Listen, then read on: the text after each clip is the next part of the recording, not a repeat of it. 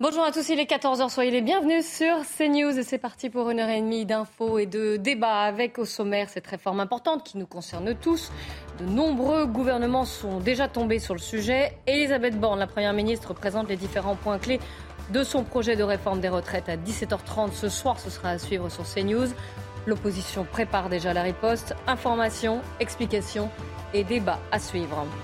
Enfin, il a 81 ans et il est poussé à la retraite. Ça se complique pour Noël Legrette. Les révélations, enquêtes et dérapages s'accumulent pour le patron de la FFF. Il n'a pas 40 ans mais publie déjà ses mémoires et on en parle dans le monde entier, mais aussi ici sur ce plateau. Le prince Harry au sommaire de cette émission. Avant cela, le journal qui vous est présenté par Mickaël Dorian. Bonjour Mickaël.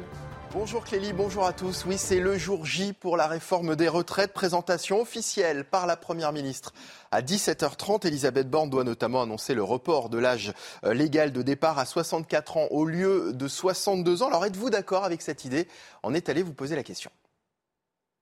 Je suis encore assez jeune, mais je trouve que si on n'a pas le choix, si on n'a pas l'argent pour financer les recettes, euh, les retraites, pardon, soit on travaille plus, euh, soit on paye moins nos retraités, soit on met plus d'impôts sur les personnes qui travaillent. Donc euh, je trouve que euh, travailler plus longtemps, ça peut être une bonne solution. Dans un sens, on vit plus longtemps. voilà, donc au fil des, années, ben, il va falloir que voilà, qu'on travaille un peu plus longtemps, c'est logique. C'est beaucoup trop et j'estime qu'il faut quand même beaucoup plus d'années pour profiter de sa retraite et pas forcément se consacrer que sur le travail professionnel. Et euh, surtout au vu des indemnités qu'on a à l'heure actuelle, euh, je pense qu'il ne faut pas aller plus loin. C'est le jour J pour la réforme des, retraites. On vient d'en parler. Les urgences à présent de l'hôpital de Pontoise au bord du précipice. Direction personnelle et syndicats vont se réunir à 15h pour tenter de trouver une solution. Dans le reportage qui suit, notre équipe a rencontré une infirmière en 48 heures. Deux de ses patients sont décédés après être restés plusieurs heures sur un brancard. Témoignage recueilli par Jeanne Cancard, Augustin Donadieu et Fabrice Elsner. C'est un appel à l'aide d'une jeune infirmière bouleversée par un drame survenu il y a deux semaines. Ce jour-là, lors de sa prise de poste aux urgences de Pontoise en début de soirée, cette soignante prend en charge un patient de 70 ans qui attend depuis midi alors que son état de santé est considéré comme prioritaire. Un dossier qui normalement devrait être installé dans les 20 minutes vu par un médecin. Je l'installe dans mon box il y a environ 20 heures. Je commence la prise en charge et d'un coup, le patient fait un arrêt cardiaque. On a fait tout notre possible pour le récupérer, mais on n'a pas réussi. Le lendemain, le même scénario se répète. Une patiente se présente à 13h aux urgences. Elle doit alors être rapidement prise en charge, mais attendra plus de 7 heures sur un brancard avant l'arrivée de cette infirmière. Une demi-heure après, elle était décédée. Le lendemain, je n'avais pas envie de retourner travailler je me suis dit, je vais arriver, je vais avoir encore un mort. C'est une remise en question euh, quotidienne. Les box sont tous pris, les lits dans l'hôpital sont tous remplis, le couloir est rempli, la salle d'attente est remplie. Selon les soignants, ces drames auraient pu être évités s'il y avait eu davantage de moyens humains et matériels de l'actualité, les images choc de cet homme enlevé en pleine rue par quatre individus. L'un d'entre eux était muni d'un fusil à pompe. Les quatre malfaiteurs ont ensuite pris la fuite. Une enquête a été confiée à la police judiciaire. Écoutez Jean-Christophe Couvi, secrétaire national unité SGP Police dans une mauvaise série euh, sur les réseaux sociaux, vous savez, Netflix et compagnie, où on voit qu'il y a, bah, comme un cartel, en fait, ça y est, en plein jour, en fait, on enlève des personnes. Euh, c'est je pense, alors je mettrai ma, ma paye euh, euh, sur un trafic de drogue. Euh, c'est soit une dette qui n'est pas qui n'est pas réglée, soit on, on met le, le, le dire le paquet aussi sur un point de deal avec une personne qui n'a pas respecté les, les règles, mais personne n'ose intervenir puisque forcément ils sont armés d'un fusil à pompe. Enfin, c'est vrai que c'est glaçant, ça peut arriver à tout le monde comme ça dans la rue. Un voleur de portable interpellé pour la cinquième fois à Paris. L'individu a encore été remis en liberté.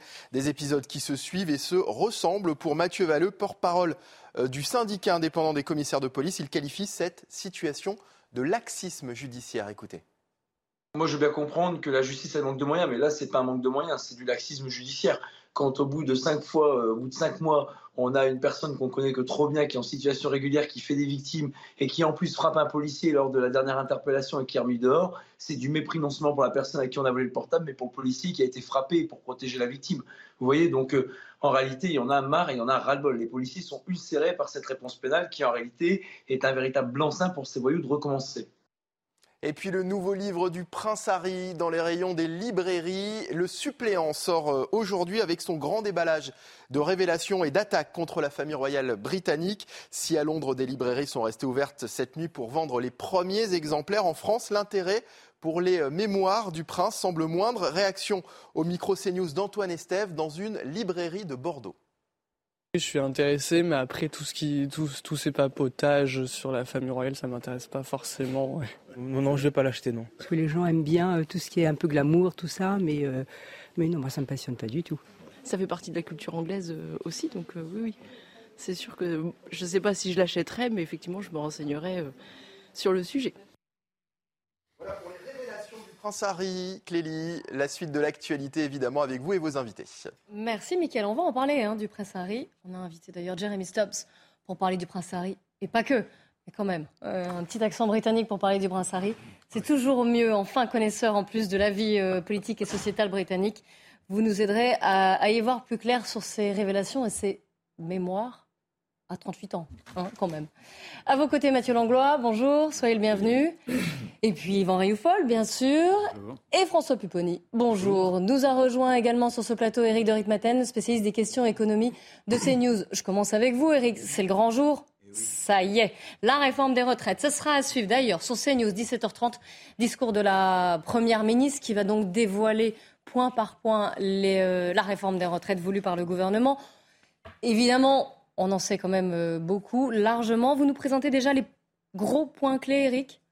Écoutez, oui, on va en savoir plus à 17h30. Maintenant, c'est pratiquement certain que ce sera 64 ans, le report de l'âge légal au lieu de 65. C'était une manière d'essayer d'attirer euh, l'accord, ou en tout cas l'agrément des syndicats, hein, parce qu'ils étaient très à cheval là-dessus, surtout la CFDT. Mais bon, la CFDT rejette d'emblée tout report d'âge. Donc voilà, premièrement. Deuxièmement, on attend aussi euh, la pension minimum, hein, qui pourrait être euh, à 1200 euros.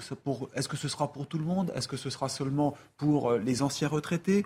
Il y a la durée de cotisation, important, puisque là, on va savoir si on va passer de 42 ans à 43 ans. Là aussi, ça pourrait générer des économies. Donc c'est un point euh, fondamental. Il y a aussi, euh, si vous voulez, euh, le montant des pensions. Certains avaient proposé, hein, comme la CFDC, de, les chrétiens, d'augmenter un peu la cotisation patronale et la cotisation salariale, auquel cas il n'y aurait pas eu de report de l'âge légal. Mais on le sait très bien, Emmanuel Macron a toujours dit pas question d'augmenter les cotisations et encore moins de baisser les pensions, parce que c'était aussi une solution de baisser les pensions. Ah, mais ça, malheureusement, euh, on ne peut plus jouer là-dessus, puisque vous qu'il y a un problème de pouvoir d'achat en France. Donc, on en est là. C'est un report de l'âge légal. C'est peut-être aussi des gestes de la part euh, d'Elisabeth Borne pour adoucir cette réforme. Et justement, c'est ce que j'allais dire. Elle est quand même assez rude, euh, cette, vrai. réforme. Oui, parce que tout le monde se dit on va passer à 64 ans, ou peut-être 65, mais ça ne va pas se faire du jour au lendemain. Hein. ça va être sans doute trois mois qu'on va ajouter euh, à partir de la date. L'horizon est fixé. Voilà, ça va être trois mois. Oui, mais donc ça va pas. Vous n'allez pas, par exemple, passer vous de, de, de votre. Peut-être vous, oui, parce que vous êtes très jeune, ma chère. Eric. vous êtes très jeune. Mais je regardais. Euh, c'est intéressant. Ça va démarrer à partir de ceux qui sont nés en 1961. 1900. On ajoute trois mois. Ça veut dire que ceux qui auraient dû partir à 62 ans vont partir, en fait, à 62 ans plus trois mois. En 1962, vous êtes né en 62, on ajoute encore 3 mois. Donc ça veut dire que vous partirez à 62 ans plus 6 mois. Vous êtes né en 63, ce qui est mon cas, je le dis, hein, comme ça je sais tout de suite, ça fait 9 mois de plus. Vous voyez, 3 fois 3 mois. Donc la retraite sera à 62 ans plus 9 mois. Et ainsi de suite, ainsi de suite. 1964, et bien là, vous êtes obligé de travailler un an de plus. Au lieu de partir à 62, si vous êtes né en 64, vous partirez à 63 ans. Vous voyez, ça va être comme ça. Donc ça ne sera pas du jour au lendemain. Et puis quand vous parlez de mesures adoucies, là, c'est euh, sans doute, je le pense, des mesures très fortes concernant ceux qui ont démarré très jeunes. Hein, par exemple, vous démarrez à 16 ans, il n'est pas impossible que tout à l'heure on apprenne que ceux qui ont démarré tôt et qui ont toutes leurs annuités eh bien, bénéficient de 6 ans de départ anticipé. Ce qui veut dire, au lieu des 64 ans, il partirait à 58. Donc vous voyez, dans certains cas, bien entendu, et là, je pense que l'accent sera mis sur la pénibilité et les longues carrières, Madame Borne va essayer de se rattraper sur ces mesures adoucies. C'est aussi pour essayer d'avoir une majorité. On va partir à l'Assemblée nationale retrouver Gauthier Lebret. Gauthier, bonjour. Le texte arrive au, Parlement. Ce sera début février. Oui, effectivement, début février. Et le but du gouvernement, c'est de convaincre, vous le savez, euh, les républicains. Il y a eu un formidable revirement du côté des républicains. Je vous rappelle que pendant la campagne présidentielle, ils soutenaient une candidate, Valérie Pécresse, qui soutenait elle-même une réforme des retraites à 65 ans. Et aujourd'hui, les républicains trouvent ça euh, trop brutal. C'est donc aussi pour ça qu'Elisabeth Borne s'apprête à annoncer une réforme à 64 ans et 43 annuités pour tenter euh, de convaincre tout simplement les républicains et s'éviter un nouveau 49-3. Ça risque de pas être payant pour Eric Ciotti, puisque c'est, si vous voulez, la double peine. D'un côté, euh, il y aura eu ce revirement, et ensuite, eh bien, les Républicains pourraient justement soutenir euh, le gouvernement. Eric Ciotti va prendre la parole sur une chaîne de télévision après les annonces d'Elisabeth Borne. On saura si là ou non, eh bien, les Républicains soutiennent le gouvernement. Autre point très intéressant, la retraite minimale à 1200 euros, mesure euh, du gouvernement, mais le gouvernement veut, eh bien, que ça concerne que les nouveaux entrants, puisque ça coûte pas évidemment du tout la même chose si vous prenez tous les retraités, si vous donnez une retraite minimale à 1200 euros à tous les retraités ou seulement aux nouveaux entrants. Si vous donnez une retraite de 1200 euros seulement aux nouveaux entrants, ça coûte 1 milliard d'euros euh, par an. Et si vous concernez eh bien tous les retraités, c'est 2,7 milliards euh, d'euros par an. Et là, eh bien, autre quelque part, j'allais dire, revirement des républicains, ils veulent que ça concerne tout le monde. Eux qui avaient dit pendant la campagne présidentielle, c'était les mots de Valérie Pécresse, qu'Emmanuel Macron avait cramé la caisse. Mais sur ce point-là, ils sont d'accord avec les députés de la majorité qui veulent eux aussi voir cette retraite de 1200 euros s'appliquer à tout le monde contre l'avis du gouvernement qui trouve eh bien, que ça coûte trop cher. Ça sera intéressant de voir les débats sur ce sujet-là au Parlement. Ensuite, concernant euh, la gauche, évidemment, la France insoumise va s'opposer à ce texte et puis elle organise une manifestation le 21 janvier prochain. Elle va déposer des milliers d'amendements ici au Parlement pour tenter de faire de l'obstruction, pour euh, freiner les débats. Et enfin, concernant le Rassemblement national qui va évidemment aussi s'opposer à ce texte, c'était dans le programme de Marine Le Pen, eh bien Jordan Bardella, le nouveau patron euh, du RN, a dit ce matin face aux journalistes puisqu'il présentait ses voeux à la presse que le travail du Rassemblement national, c'était ici au Parlement et non dans la rue, contrairement à ce que va faire la France insoumise. Merci beaucoup Gauthier Lebret pour ce point très complet. Merci à Pierre-François Altermat qui vous accompagne. Et vous parliez des, LR qui sont le point clé finalement de cette réforme pour la faire passer en tout cas. Pierre-Henri Dumont, le député Les Républicains du Pas-de-Calais, sera euh, avec nous dans un instant, dans quelques instants. François Pupponi, le gouvernement, on a vu en détail hein, euh, à peu près euh, cette réforme. Il y aura peut-être des surprises à 17h30, mais les bases sont là. Le gouvernement présente cette retraite en disant c'est soit ça, soit la faillite. En gros, c'est le report ou la faillite. Il faut faire cette retraite pour sauver le système. Est-ce que vous pensez que c'est euh, une juste manière de le présenter? Est-ce qu'il n'y avait pas d'autre option Sachant, et Gauthier l'a redit aussi, hein, que les oppositions sont contre, et surtout les Français sont majoritairement contre. Je pense qu'effectivement, il y a un petit problème de communication. On, a un problème d'équipe des comptes sociaux, des comptes publics du manière générale, des comptes sociaux. Oui, mais qui n'est pas urgent, hein, d'après le, Conseil d'orientation des retraites. On est en déficit. Le taux d'endettement de la France est à un niveau qu'on n'avait jamais atteint. Il y a de l'inflation. Donc, on a un problème d'équilibre des comptes sociaux et des comptes publics d'une manière plus générale. Donc, dire on va faire des économies tout de suite pour euh, baisser le, déficit, ça c'est audible par les Français. Dire qu'on fait ça pour faire faire des économies au régime de retraite, ça je pense que c'est pas comprendre. Enfin, mm. les Français ne comprennent pas comme ça. Surtout que les, syndicats ont été relativement intelligents en disant mais il suffirait d'augmenter un peu de quelques euros par mois la cotisation de tout le monde et on arriverait à faire ces économies. Donc là-dessus, il faudra que le gouvernement change d'attitude. Et puis après, il y a un deuxième sujet pendant la campagne électorale. Quand le président de la République a dit on va mettre la retraite à 1200 euros pour tout le monde, les Français ont compris, y compris pour ceux qui sont à la retraite. Les gens ont dit, ben, j'avais 800 euros, j'en aurais 1200. Ah ben oui, je suis d'accord. Bon.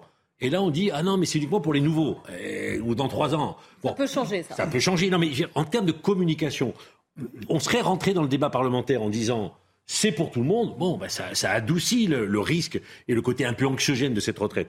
Là, le gouvernement fait le pari de dire on va laisser le débat parlementaire, donc un peu la majorité permettre, et, et les républicains, eux, disent on va pas être au soutien du gouvernement, on va imposer nos manières de voir pour que le gouvernement vienne sur nos positions. Pour ne pas mm. dire on les a soutenus, mais c'est eux qui ont pris notre réforme. Alors, le gouvernement peut soit gagner dans, l'hémicycle, c'est possible, mais il faudra voir si tous les républicains votent, ce qui n'est pas encore gagné. Et puis après, il y a toujours le recours au 49-3 qui est possible. Jeremy Stubbs, comment ça se passe au Royaume-Uni? Vous comprenez les débats qui se passent ici sur cette réforme qui, à chaque fois, euh, Faites déjà non de la tête? Malheureusement, non. C'est tout à l'honneur des Français qu'ils valorisent la qualité de vie. Et on sait que du point de vue français, le mot travail n'est pas facilement compatible avec qualité de vie. Et il y a aussi la tradition des droits acquis. Donc, quand on a un, certain nombre de cotisations qui suffisent pour partir à la retraite, on ne va pas augmenter. Ce serait perdre des droits, ce serait une entorse à, la qualité de vie. Ce n'est pas du tout le cas outre-Manche ou dans d'autres pays en Europe où on part beaucoup plus tard. On va voir une carte qui, qui récapitule justement euh, l'âge de départ légal à, la retraite dans les différents pays euh, européens. effectivement, la France fait partie des, pays où on parle plus tôt. une chose curieuse, une chose curieuse, les Français n'aiment pas travailler, mais en fait, quand ils travaillent, ils travaillent bien. La productivité par tête de l'ouvrier français est, plus élevée qu'au Royaume-Uni. Donc ça voudrait dire quoi Qu'on a le droit de partir plus tôt? Il ne faudrait pas changer ce système? Euh, C'est quelque chose de culturel. Et je pense que les gouvernements euh, sont, en but contre certaines traditions culturelles qu'il serait très difficile de, de, renverser en quelque sorte. Mais bon, c'est un match. Euh, on, va voir qui gagne. Yvan. Et le, gouvernement a raison de, de s'arc-bouter sur cette réforme, de dire de toute façon on, la fera, s'ils arrivent à la faire passer, hein, cela dit. Mais... Non, mais la, réforme est nécessaire, mais tout de même, il y a eu. Mais pourquoi elle est nécessaire? Il y a eu en préalable quelques fautes de, de communication du gouvernement. La première, d'abord, a été de de, jeter de l'argent d'une manière très dispendieuse sur d'autres sujets. Donc on pourrait penser, et certains à gauche le pensent, que le gouvernement pourrait continuer sur les retraites, parce que ce qui manque d'argent sur les retraites n'est rien par rapport à ce qui a été euh, dépensé sur le Covid ou sur le reste. Et puis quand le gouvernement a dit sur les retraites, il faut faire des économies pour aider les hôpitaux, puis pour aider la vieillesse, puis pour aider la transition écologique, etc., on n'a rien compris. En fait, on fait des économies sur les retraites pour aider les retraites. Donc il y avait quand même des fautes de communication qui ont troublé un peu le message et la clarté mm. du message. Euh, en ce qui concerne l'urgence, elle, va de soi. C'est-à-dire que le régime par répartition dont on dit que les Français sont attachés et qui est celui qui a été conçu, euh, par euh, le Conseil national de la résistance, avec une retraite dès le départ à 65 ans, n'oublions pas, hein, c'était dès le départ à 65 ans. Et de mon point de vue, est un, régime qui, qui, est à bout de souffle. C'est-à-dire qu'il était concevable quand il y avait quatre cotisants pour un retraité, ce qui était le cas encore en 1980. Il était concevable quand la société était homogène, quand elle n'était pas fracturée en communauté, quand il y avait une solidarité. Elle ne l'est plus aujourd'hui quand vous avez un, un cotisant et demi pour, euh, pour un retraité. Oui, et, et, quand vous avez maintenant une société tellement fracturée que vous n'avez plus de solidarité. Et donc, il va se poser, et je regrette d'ailleurs que le problème ne soit pas posé, il va falloir se demander si le modèle social tel qu'il a été conçu et dont on dit que les Français y sont attachés est un modèle vivable. Je pense qu'il ne l'est plus. C'est un système à la Madoff. C'est une sorte de pyramide de, de pyramide de Ponzi où celui, le dernier cotisant, vient pour payer le, la retraite de celui qui s'en va. Et s'il n'y a pas suffisamment de cotisants, tout ceci s'effondre. Donc je pense qu'il à un moment donné, il faut suivre l'exemple du Danemark qui, pour préserver son État-providence, on est dans l'État-providence, a décidé d'aller beaucoup plus loin et de regarder quelles sont les, faiblesses d'un État ouvert, d'une société Alors là, vous déplacez le, sujet. C'est le même sujet. C'est savoir si oui ou non nous voulons préserver l'État-providence et à quel prix. Monsieur Langlois. Moi, je ne je pense pas que les Français sont complètement opposés à une, une, réforme des retraites. Ils ont bien compris dans l'immense majorité que euh, la société avait, avait changé, elle allait continuer de changer. Euh, malheureusement, là, ce qui, ce qui manque, c'est d'abord, il y a un problème de temporalité et qu'en ce moment, euh, euh, c'est un peu raté entre la période qu'on vit actuellement et, et vouloir imposer, parce que c'est vécu un peu comme ça par, par la plupart de nos concitoyens. Et puis, deuxième chose, il y a un problème de, de pédagogie. Les Français veulent comprendre, veulent que ce soit, vous l'avez dit, veulent que ce soit particulièrement juste et équilibré. C'est évident. Moi, je je pose souvent la question autour de moi, on voit bien qu'il y a des gens de 58, 59 ans qui n'ont pas du tout envie d'entendre parler de la retraite, mais qui considèrent qu'ils ils sont chanceux, ils ont un métier qui est moins pénible que d'autres. Et donc il faut trouver quelque chose euh, qui est harmonieux, mais qui nous impose à tous à la fois une responsabilité parce qu'on est conscient que la société évolue, et en même temps un partage des efforts à consentir. C'est un juste équilibre qui est difficile à. Oui, mais on voit, on l'a déjà dit plusieurs fois, on voit finalement que c'est le repli sur soi et l'égoïsme qui souvent malheureusement nous guide. Nous sommes en ligne avec Pierre-Henri Dumont, député LR du Pas-de-Calais. Bonjour Monsieur le député, merci d'être avec nous euh, au sujet de la réforme des retraites. On le sait, hein, c'est vous, j'allais dire vous, votre groupe, hein, vous détenez la clé de cette réforme puisque vous êtes capable de faire basculer la, la majorité. Alors, si Elisabeth Borne décide que ce ne sera pas 65 mais 64, est-ce que vous votez la réforme? Il faudra voir ce qui est dans le texte. Nous, en tout cas, ce qu'on voit, c'est que d'après les premiers échos que nous avons eus, le projet du gouvernement d'Emmanuel Macron était d'avoir une retraite à 65 ans avec 6 mois de plus par an. A priori, ce n'est pas ce qui sera sur la table. Grâce aux négociations euh, d'Éric Ciotti, d'Olivier Marlex, président des députés, on a pu euh, obtenir d'avoir 63 ans avec une clause de revoyure à la fin du quinquennat, euh, d'avoir non plus 6 mois mais 3 mois de plus par an, ce qui était également un point, un point, un point bénéfique pour ceux qui travaillent.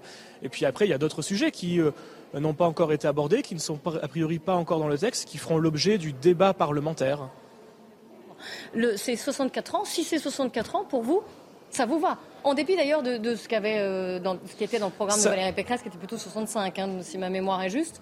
Donc si c'est 64 ans, pour vous, ça passe? Déjà, sur ce point-là, déjà. Hein.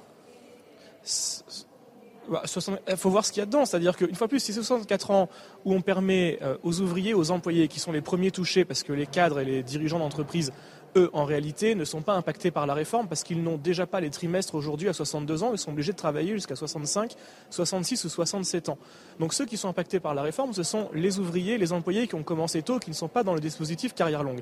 Si ceux-là, ceux qui ont l'ensemble de leur trimestre, leurs 43 euh, annuités, sont en possibilité de partir sans décote avant d'avoir atteint l'âge légal de départ, c'est un point extrêmement positif, mais c'est aussi un point dur pour nous. S'il n'y a pas cela dans le texte, nous aurons énormément de mal à voter ce projet de loi de réforme des retraites. J'ai compris que vous mettez vos conditions. Autre condition, 1200 euros pour tout le monde, c'est-à-dire euh, les futurs retraités et ceux qui sont déjà.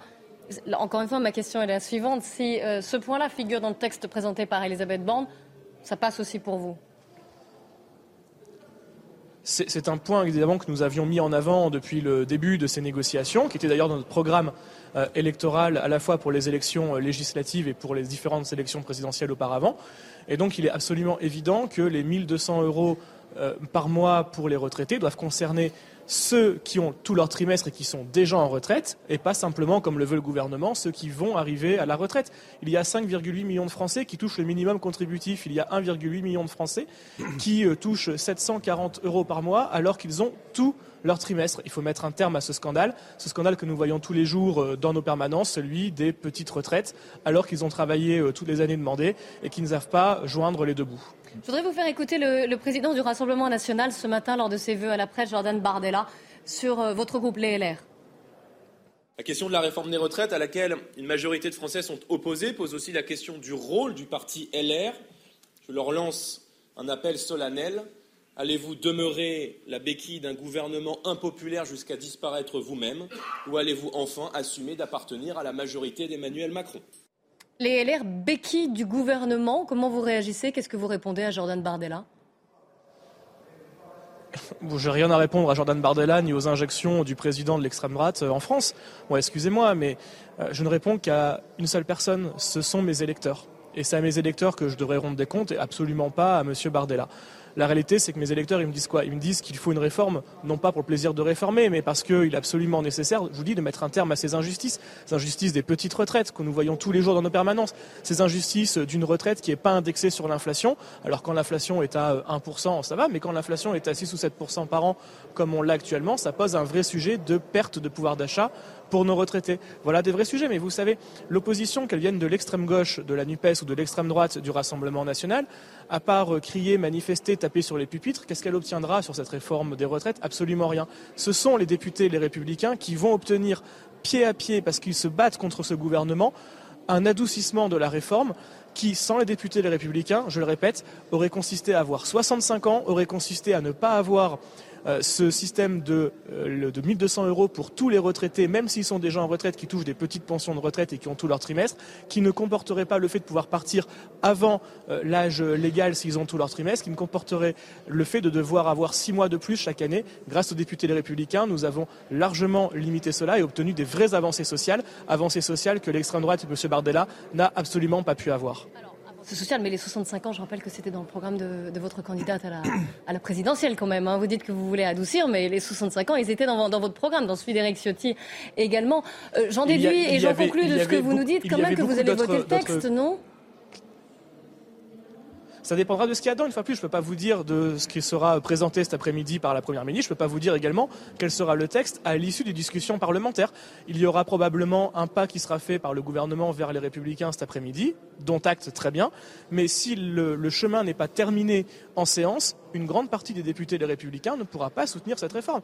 Et je vous le dis, si à la fin de l'examen du texte, il n'y a pas ce système de 1200 euros pour euh, l'ensemble des retraités qui ont une pension complète, même s'ils sont déjà à la retraite, s'il n'y a pas dedans la possibilité de partir avant l'âge légal si un retraité s'en décote à l'ensemble de ses trimestres, ça va être très compliqué d'avoir euh, un vote positif unanime des républicains sur cette, euh, cette réforme des retraites. C'est évident. On suivra évidemment votre vote hein, très attentivement. Merci beaucoup Pierre-Henri Dumont d'avoir participé à cette, à cette émission. Merci à on vous. se quitte quelques instants à peine. On se retrouve juste après la pub. On parlera du Prince Harry. Oui, changement radical de sujet. Fallait-il qu'il en dise autant?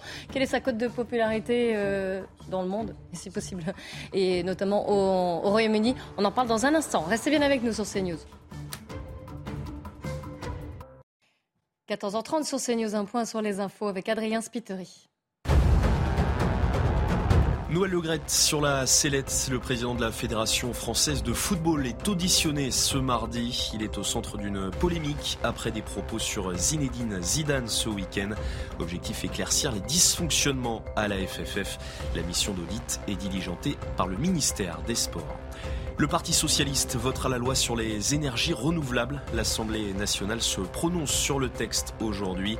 Le gouvernement compte sur des voix à gauche pour son adoption. Le texte vise notamment à déployer plus rapidement les projets éoliens et photovoltaïques. Et puis c'est une bonne nouvelle pour l'Europe. Selon l'OMS, la flambée des cas de Covid-19 en Chine ne devrait pas avoir d'impact significatif en cause des variants déjà présents sur le vieux continent. L'organisation demande des mesures proportionnées et non discriminatoires vis-à-vis des voyageurs en provenance de Chine. Et notre émission de débat qui reprend avec Yvan Rioufol, François Pupponi, Mathieu Langlois et Jérémy Stubbs. Un mot quand même euh, après le. On est en duplex avec Pierre-Henri Dumont, député LR du, du Pas-de-Calais, au sujet de cette réforme des retraites qui, je vous le rappelle, donc sera présentée ce soir à 17h30 par la Première ministre. Ce sera à suivre. Hein. Ne manquez pas ce discours euh, sur CNews. Euh, les LR, Jordan Bardella disait méchamment que c'était la béquille du gouvernement. C'est évidemment le petit jeu politique. Mais quand même, on le voit dans le programme de la, présidence, de la présidentielle, Valérie Pécresse avait dit c'est 65 ans, 55 ans. Donc là, ils essayent d'adoucir un petit peu pour faire passer.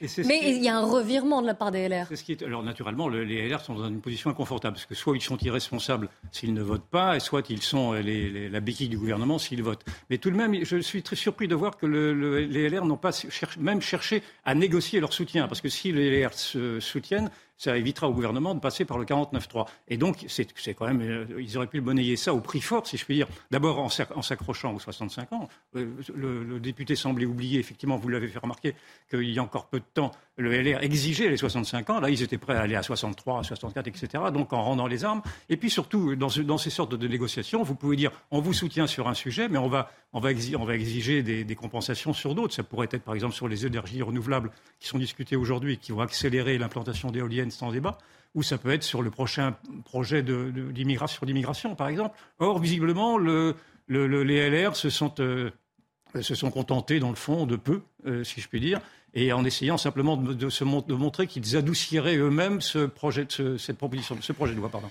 Il, il, je pense que le gouvernement a lâché sur la, la, la, fibre sociale, ce qui est à la fois très, très intelligent, parce que c'est les LR qui vont obtenir, un, de pouvoir partir plus tôt, pour certains, qu'on euh, n'arrive pas à 64 ans ou 65 ans euh, trop vite, puisqu'ils vont tomber de 6 mois à 3 mois. Et surtout, je pense que c'est un amendement LR qui va permettre d'obtenir les 1200 euros pour tout le monde, tout de suite. Donc ils disent, ben voilà, nous on a cette fibre sociale, on a défendu les, les intérêts de, des Français et des plus défavorisés en particulier, ce qui est normalement le combat de la gauche. C'est ce que j'allais dire, voilà. oui. oui il y a un petit changement manière, de, de C'est une manière, entre guillemets, alors ils oublient un peu les 65 ans, mais ils se disent, voilà, mmh. nous on est là, on a défendu et on a obtenu cela. C'est tout le discours de, de Charles Dumont. Donc on verra bien comment tout ça finit, mais de toute façon, si le gouvernement ne fait pas ça, il n'aura pas de majorité. Donc il est obligé de lâcher quelque chose au LR, d'où la difficulté pour lui de lâcher tout de suite. Si le gouvernement est tout mis dans ah, son texte de loi, il n'avait plus rien à lâcher, il n'y a plus de négociation. Donc il va paraître avec un texte dur qui va être adouci effectivement par les LR sur la fibre sociale. Réponse à 17h30 ce soir, hein. Mathieu Langlois sur les LR. Bah, juste euh, de la cohérence, parce que c'est ce qu'on attend d'eux. Ouais. Bon, on verra ce qu'il en est euh, à ce niveau-là. Tout autre sujet, hein, rien à voir. Si euh, vous avez échappé au Prince Harry, c'est que vous étiez dans une grotte ces dernières 48 heures, même ces dernières semaines. Il est partout. Euh, en interview sur à peu près toutes les chaînes euh, du monde. Évidemment, en librairie, ça y est, les mémoires du prince Harry euh, sortent. Un énorme coup d'édition, coup éditorial aussi, coup financier aussi, pour lui surtout. On va en parler avec vous, Jérémy Stubbs. Je voudrais que vous écoutiez le, prince Harry, évidemment, qui a donné multiples interviews. Je ne pense pas que nous puissions être en paix avec ma famille tant que la vérité ne sera pas révélée. Il y a beaucoup de choses que je peux pardonner, mais nous devons discuter afin de pouvoir nous réconcilier. Se réconcilier. Pas gagné, hein, quand même, vu ce qu'il balance, pardonnez-moi le terme, mais dans son livre, à un niveau de détail. D'ailleurs, pourquoi aller jusqu'à ce niveau de détail sur sa vie intime même On ne sait pas. Euh, Jeremy Stubbs, ça passionne les Anglais, ça passionne le monde entier. Comment vous l'expliquez? Les, gens s'intéressent toujours à ces espèces de racontards, surtout sur des familles euh, royales. Donc, et, ça existe de, tout temps, donc euh, c'est juste un épisode nouveau, un peu différent, il est vrai, mais euh, vouloir l'interpréter comme ayant un, sens particulier, est-ce que c'est l'évolution du monde vers le républicanisme qui, qui se lit là? Non, pas du tout. On est d'accord. Pas du tout. Euh, comment, comment les Anglais prennent-ils euh, cette publication? Pour la Ce déballage, hein, c'est du linge sale. Euh. Oui, oui. Je, suis sûr que le livre se vendra très bien, mais dans l'opinion publique, le prince Harry est au plus bas. ce qui est étonnant parce que c'est quelqu'un qui, à l'origine, avait des éléments très positifs. Mm-hmm. C'est quelqu'un qui, qui s'est battu, pour de vrai à la guerre. C'est quelqu'un qui a fondé euh, les Jeux Invictus sur le modèle des Jeux paralympiques pour, les, euh, les, soldats blessés. Il a fait beaucoup de choses et maintenant il détruit à peu près tout ce qu'il a construit lui-même. Mais oui, mais vous parliez de, son rôle en Afghanistan. Pourquoi aller dans ce niveau de détail, dire voilà, j'ai tué 25 talibans? Pourquoi Avec d'ailleurs beaucoup de froideur, il le décrit de manière euh, assez dure.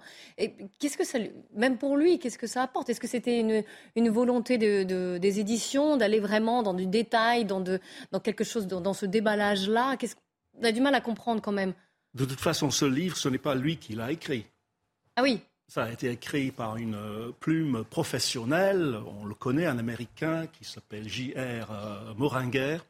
Euh, d'ailleurs, dans le style, on voit un mélange très curieux d'anglicisme d'Angleterre et d'américanisme, ce qui laisse penser que ce n'est pas tout à fait de Harry. Harry a sans doute, il s'est confessé devant l'écrivain, etc., etc. Le problème, c'est que tout ça c'est le produit d'une opération de communication et de marketing.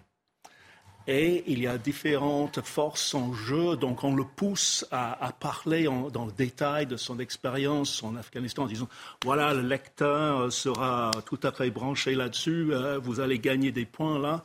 Euh, ce n'est pas vraiment euh, quelque chose de spontané et de totalement sincère. C'est ça le problème.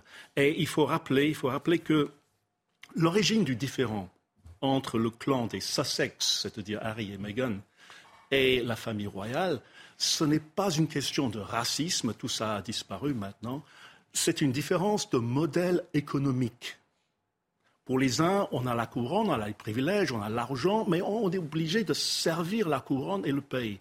Pour les autres, on a la couronne, et je pense que c'est le pape Alexandre VI qui a dit, n'est-ce pas euh, Dieu nous a donné la papauté, à nous d'en profiter.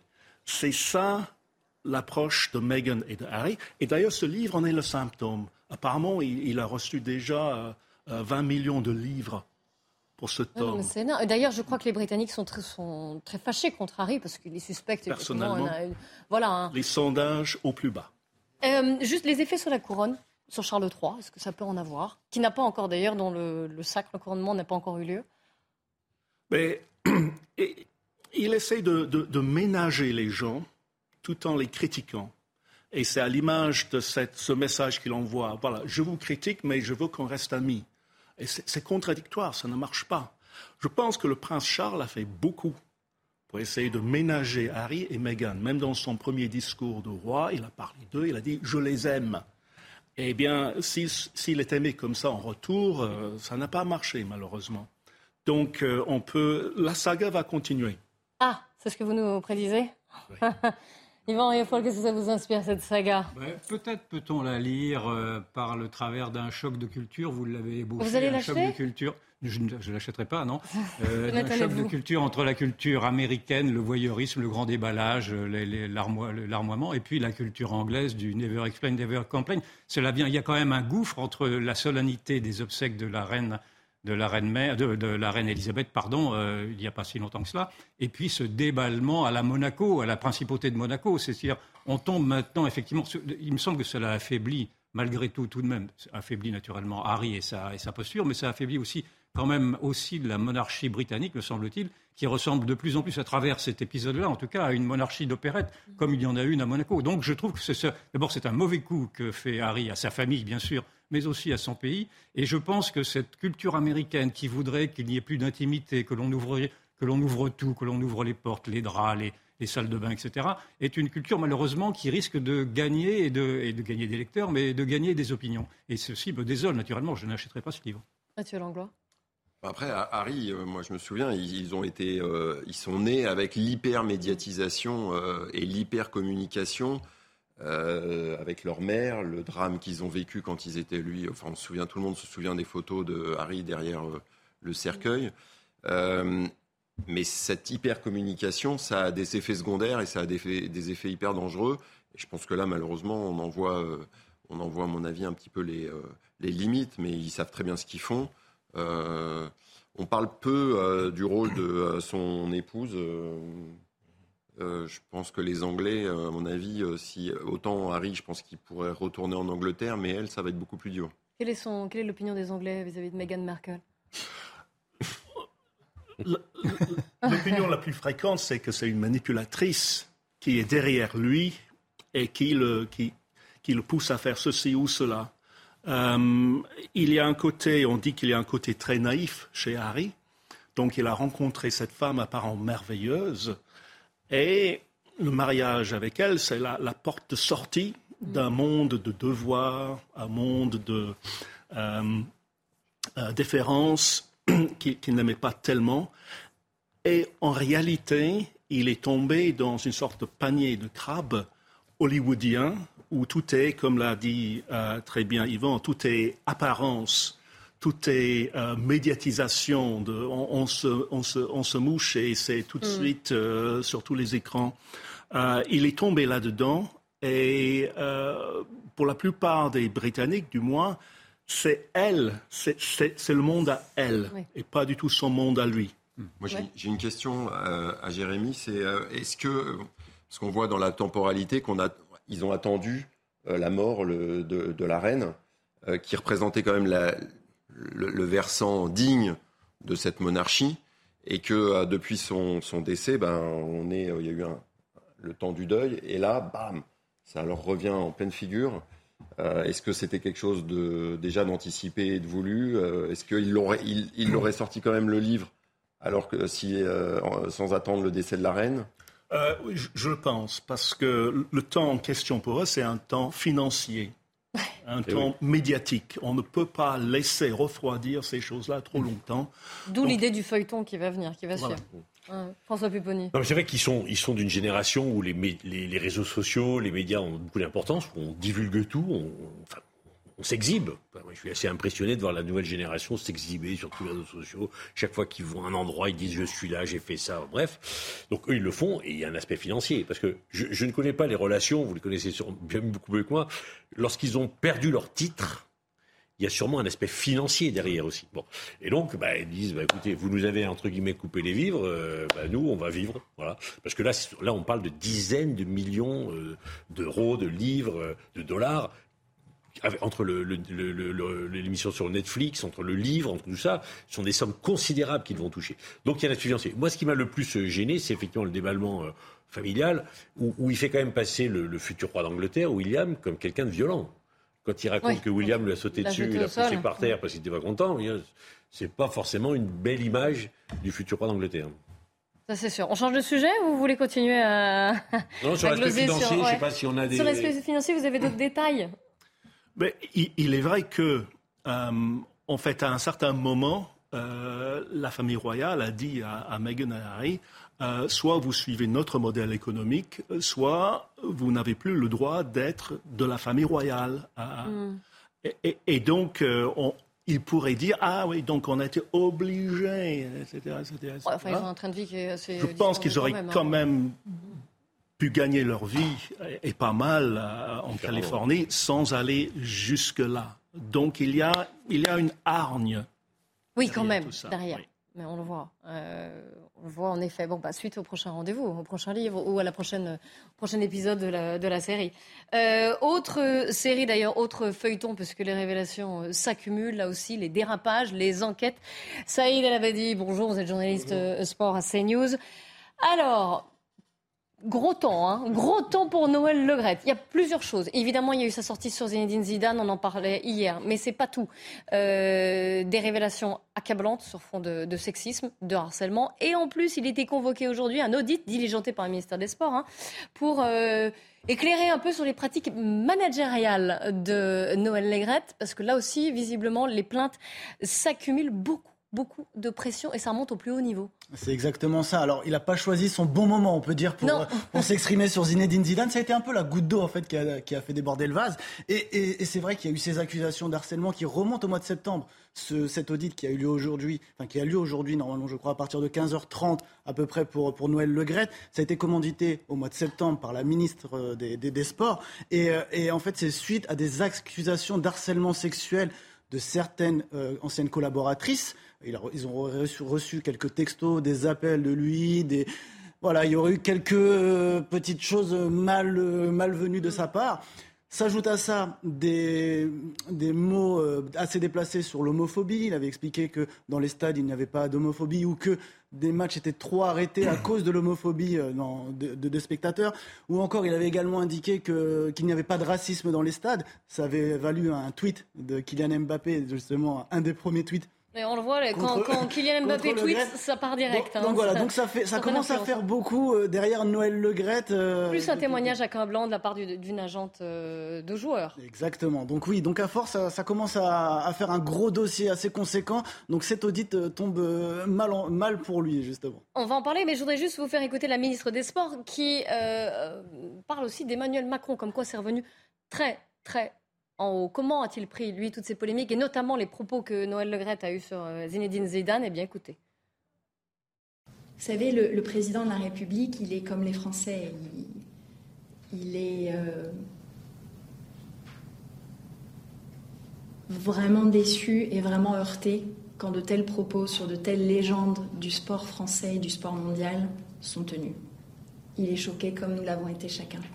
Voilà, même le président de la République est choqué. Cela dit, euh, Saïd, il peut pas être euh, démissionné, démis, viré comme ça, euh, Noël Legrette, c'est un peu plus compliqué. Hein. Non, malheureusement, ça peut pas se passer en un claquement de doigts comme ça, comme si on, appuyait sur le bouton et, on éjecte. Non, alors ce qu'il faut, le, plus logique, ce qui serait plein, ce que tout le monde demande, notamment Jean-Michel Aulas, encore le président de l'Olympique lyonnais aujourd'hui, ce serait une démission pure et simple. Voilà, ce serait. Oui, ce serait que lui prenne les devants. en fait. voilà, exactement. Ce serait la solution la il lui reste un an. Il, est depuis 2011. Ça va. Bien.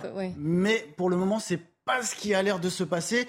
Pourquoi Parce qu'il a des appuis encore Il a encore quelques appuis. Il a fait, dans au sein de la fédération, il a quand même beaucoup d'appuis, même si la fédération est, est, est, euh, est, comment dire, est coupée en deux parce qu'il a quand même des ennemis.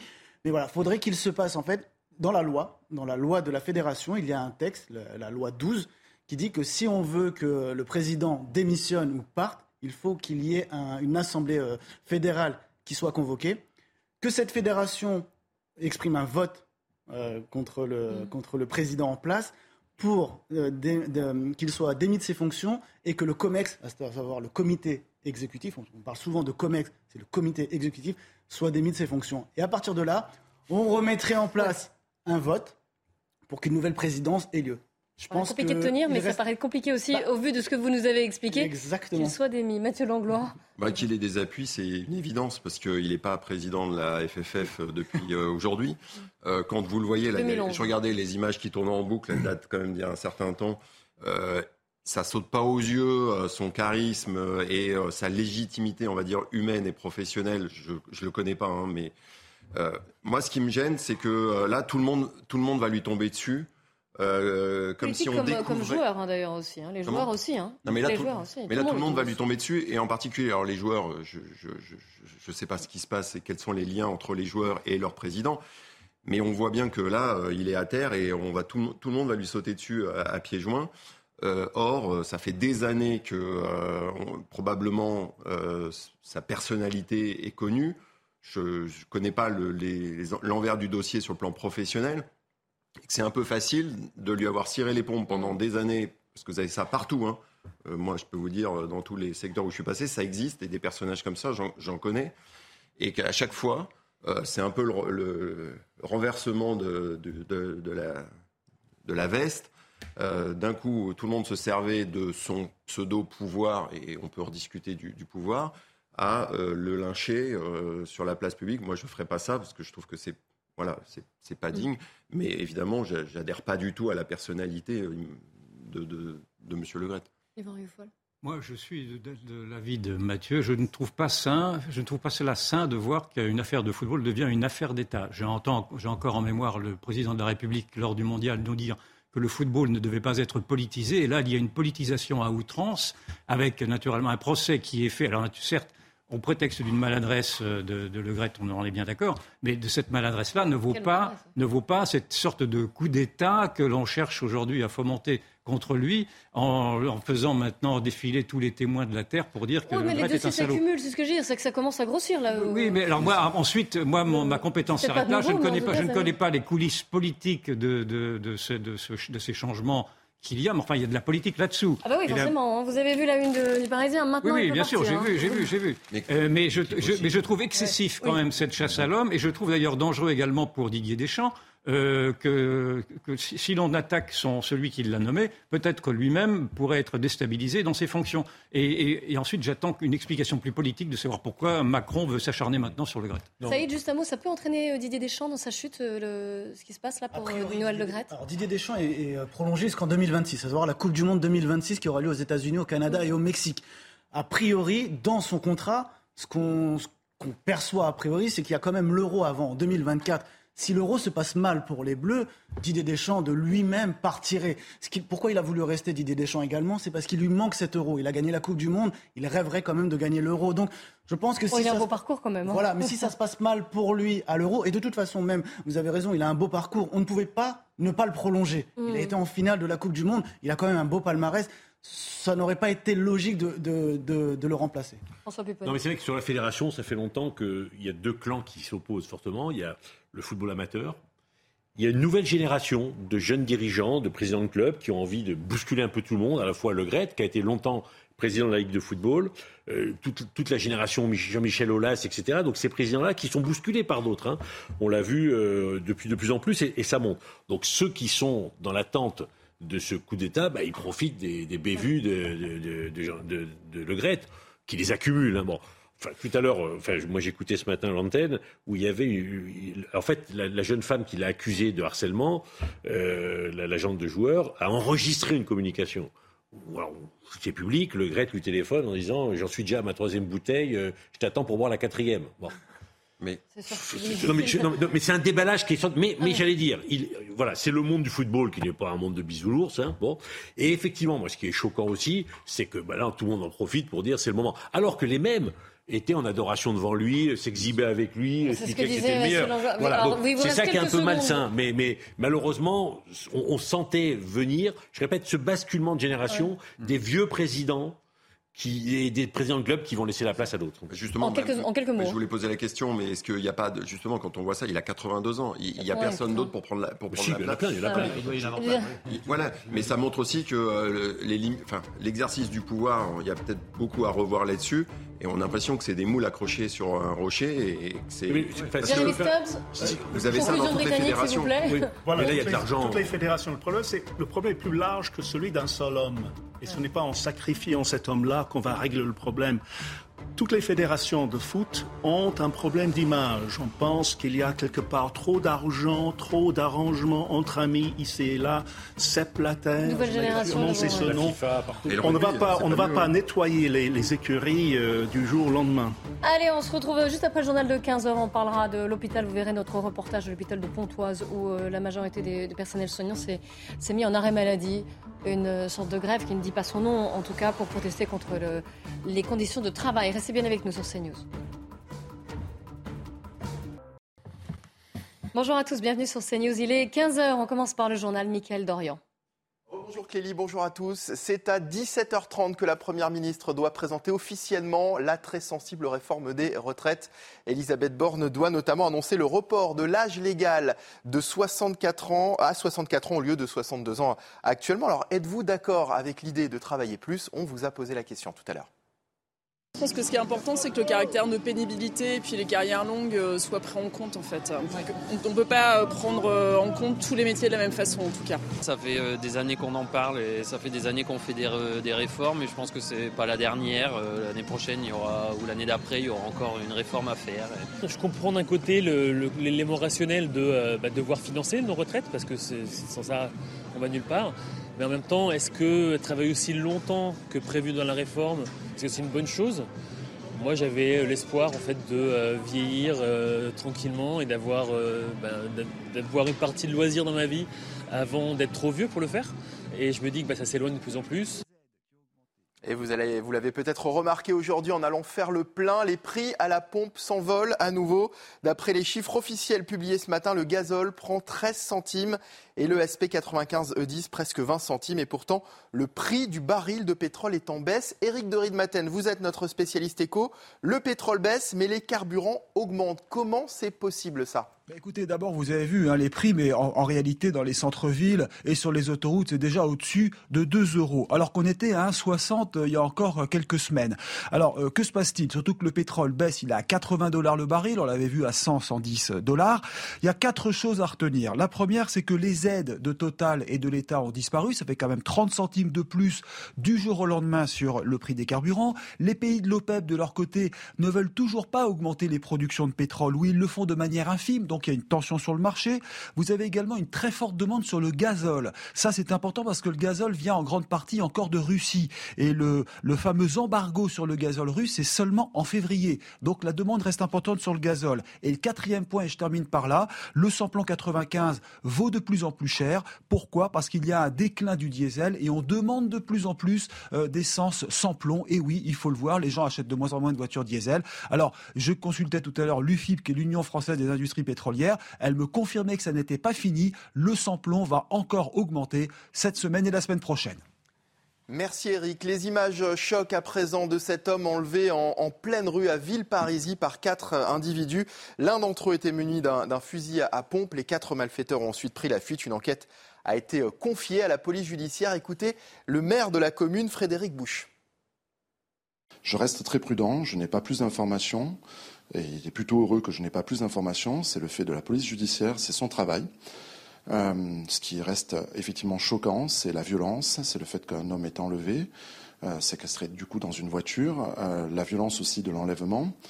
Euh, et tout ce que nous espérons, c'est que cet homme soit retrouvé le plus rapidement possible, sain et sauf, et puis que les agresseurs soient aussi retrouvés, et que la justice après fasse son travail sur les causes, sur la réalité des faits.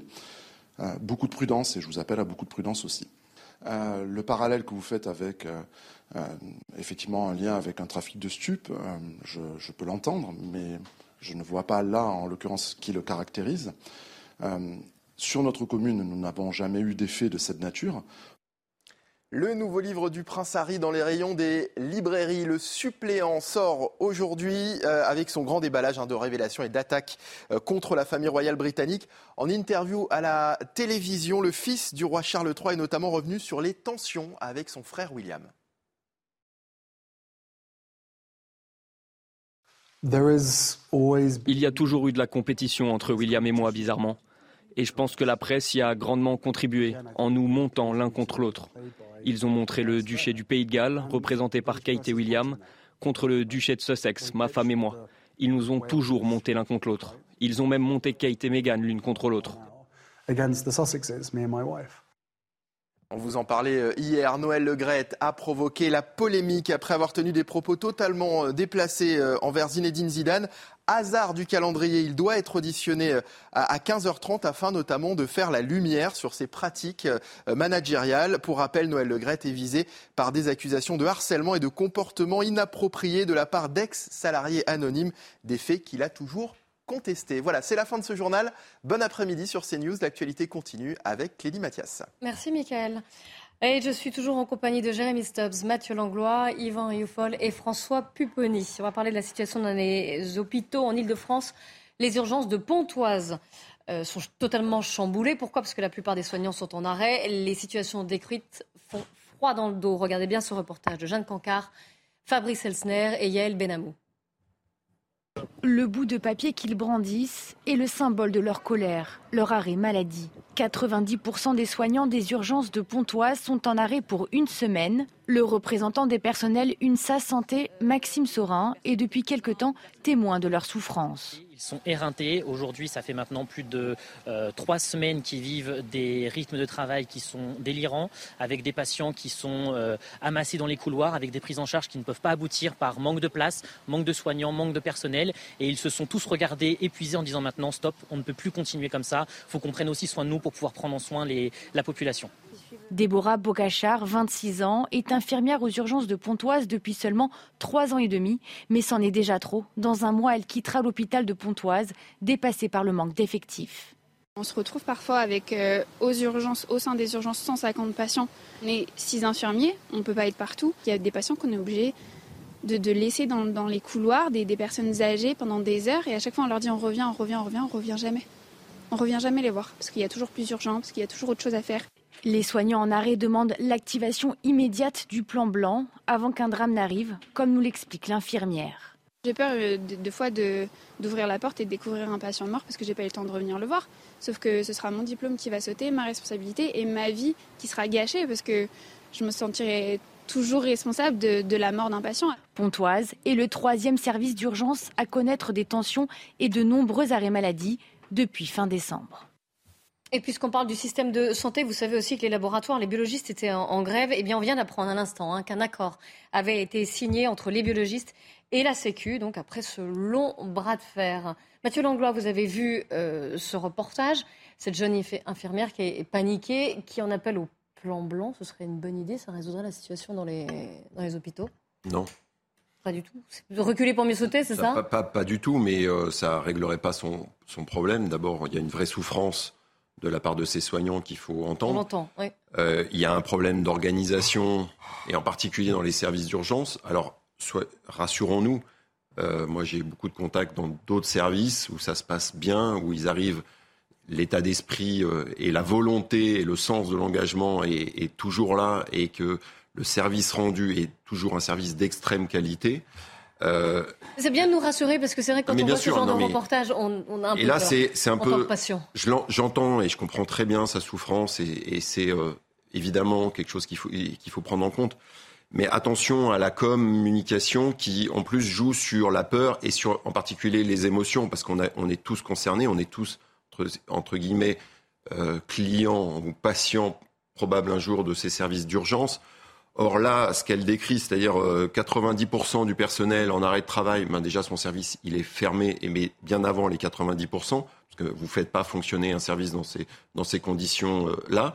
Et puis les deux cas qui ont été décrits, alors il y a toujours eu des, des dans les des histoires de chasse, on va dire, ou des histoires qui sont euh, évidemment qui montrent des failles dans l'organisation, dans la qualité du soin qui a été apporté c'est malheureusement quelque chose pour lequel on lutte tous les jours, mais qui, arrive et qui, arrive en permanence dans, les hôpitaux, dans les cliniques, dans des cabinets médicaux.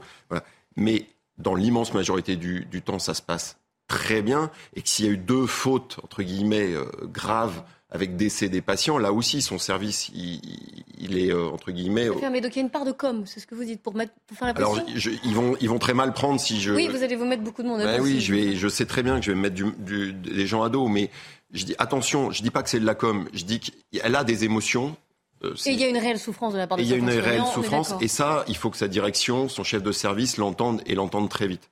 Néanmoins, il faut faire très attention parce qu'on a un devoir vis-à-vis du citoyen. Et il faut, faut c'est là où, entre guillemets, je, je mets le mot comme, c'est attention à l'image qu'on veut donner no- de nos hôpitaux, de nos cliniques, de nos cabinets médicaux et, et finalement de notre système de soins qui, on l'a dit et redit, doit se transformer, doit évoluer avec Oui. parfois des changements difficiles et durs. Et sur le fond, si on veut voir pire, on va en Angleterre en ce moment, Jeremy Stubbs? Euh, légèrement pire, oui. Euh, en fait, il y a en ce moment même des, des grèves euh, de l'autre côté de la Manche. Et ce sont entre guillemets des grèves euh, sévères dans le sens où c'est pas juste un, un brassard avec marqué en grève, hein, c'est que là les, les soins ne se font Oui, pas. oui, oui, tout à, tout à fait, tout à fait. Même s'il y a quand même un, un service minimum. Et euh, des patients où, où le public cite des cas de personnes mortes avant d'arriver aux urgences parce qu'il y a un manque d'ambulanciers. Et comme le disait Mathieu, il, il- il y a une forte pression émotionnelle. Parce qu'on se Mais on la comprend. Comment, comment résoudre le problème mais en fait, euh, pour une fois, je, je suis peut-être d'accord avec M. Macron quand il a dit qu'il a l'approche financière, il a l'approche organisationnelle. Euh, on suppose que le remède le plus rapide, le plus efficace, c'est de mettre plus d'argent. Mais la leçon euh, de l'exemple britannique, euh, et maintenant depuis, depuis des années, euh, là où la plus grande partie du système de santé est financée par les impôts, directement par les impôts, c'est que plus on investit, on, on ne peut pas améliorer les choses rien qu'en investissant plus d'argent. Il faut réorganiser. Mm. Et c'est tellement compliqué à réorganiser que c'est là le vrai problème. Yvan. Moi, quand j'observe les faits, en tout cas, j'ai plutôt tendance à comparer le gouvernement au Titanic. Sauf que le capitaine du Titanic, quand il voyait l'iceberg, il avait tenté de dévier de sa route. Tandis que là, l'iceberg est, maintenant bien identifié depuis longtemps et l'on voit le gouvernement poursuivre dans sa ligne droite. C'est-à-dire, je veux dire Il par y a là des que- annonces qui ont été faites quand même. je veux dire vendredi. par là que euh, jusqu'alors, quand le- le- on nous a dit que le, le- drame de l'hôpital était dû au Covid, était dû aux non-vaccinés, était dû à cette épidémie qui avait naturellement euh, tétanisé tout le monde, on se rend compte aujourd'hui que l'épidémie maintenant est un peu est terminée, que, le- que les non-vaccinés, il n'y en a plus guère, qu'en tout cas, ils n'étaient pas non plus responsables de tout. Et le- les, les problèmes persistent. Donc, ce que je Oh, veux vous dire êtes par là- sévère parce que le, le président de la République a commencé son discours euh, Oui, vendredi République a dit en, dès enfile- enfile 2018, beaucoup de mots. Mais je dès sais très bien. 2018, Non, mais- il avait fait ce mais constat, la- ce diagnostic la- pour la- la l'hôpital. Je ne sais pas exactement le les paroles. C'est la même chose. Mais simplement, ce que je vois, c'est que concrètement, vous aucune, aucune réforme n'a été faite et qu'on continue encore à fermer des lits. Et donc, on est dans une aberration. Encore une fois, on est dans l'absurdie. Mais ce n'est pas une découverte. Et je pense que cette absurdie est en train de tuer euh, l'hôpital. C'est François le département que je connais bien, c'est le mien. Euh, faut, alors, Pontoise, c'est l'agglomération de Cergy-Pontoise, plusieurs centaines de milliers d'habitants. faut pas tomber malade la nuit. Waouh, Non, mais- c'est non, mais déjà, pourquoi? C'est pareil à Gonesse. Non mais il n'y a plus de médecins. Ouais. Non mais il n'y a plus de médecins. c'est rude. Ben oui, mais c'est la nuit vous êtes malade, vous, vous ne pouvez faire que appeler les pompiers en disant venez. Et les pompiers, qui- moi je, moi, je parle toujours avec eux, ils passent 70% de leur temps à faire entre guillemets de la police secours, d'aller Mais prendre des malades. c'était votre département, non, mais mais, que- oui, mais que le- faire alors, Je vais vous expliquer ce qu'on a essayé de faire et, et- et de la solution. Et donc, on amène tout le monde aux urgences, avec des agressions. Il m'est arrivé deux, trois fois d'aller aux urgences accompagner quelqu'un, mais c'est, mais c'est surréaliste. Des familles qui arrivent agressives, euh, qui veulent être pris tout de suite. Donc, il y a des vigiles, tout est barricadé, les pompiers rentrent, mais on est obligé d'empêcher les familles de rentrer derrière. Voilà. Bon. Et qu'est-ce qu'il faut faire? Il faut essayer de réguler les gens qui accèdent aux urgences avant. Donc, en amont, en fait. alors, en- nous, ce qu'on avait fait à l'époque avec des élus, on avait financé des, des- des- des médecins libéraux qui, qui, entre guillemets, régulaient les urgences la nuit. Parce que, parce que souvent, ils n'ont pas besoin d'aller aux urgences, certains patients. Donc ça engorge, ça engorge. mais c'est bien avant, le, bien avant le Covid. Après, il y a eu le Covid, et, et- et maintenant, ils retrouvent ce qui se passe tous les jours, c'est-à-dire qu'ils sont engorgés, et ils n'en peuvent plus. Mais Dernier mot. Mais euh, ju- juste, ça répondra à, vos, à votre question, enfin à votre euh, remarque, et, et en même temps euh, au, à la- au comparatif avec les, les Anglais. Moi, je me souviens, euh, le système anglais, euh, le NHS anglais, a sorti il y a 4-5 ans une brochure destinée à tous les citoyens anglais, britanniques, pour les responsabiliser par rapport à leur pathologie et quelle était euh, c'est- la bonne attitude. Et ça répond en particulier à ce problème des urgences. On en redébattra. Et... Mais c'est fini. Merci à vous d'avoir participé à ce débat, à cette émission. Dans un instant, Nelly Denac et ses invités. 90 minutes info. Elle reviendra bien sûr sur la réforme des retraites. Vous savez qu'à 17h30, la Première ministre Elisabeth Borne va dévoiler son projet. Ce sera à suivre sur CNews. N'oubliez pas cnews.fr pour revoir cette émission ou en savoir plus. Et on se retrouve demain, 14h.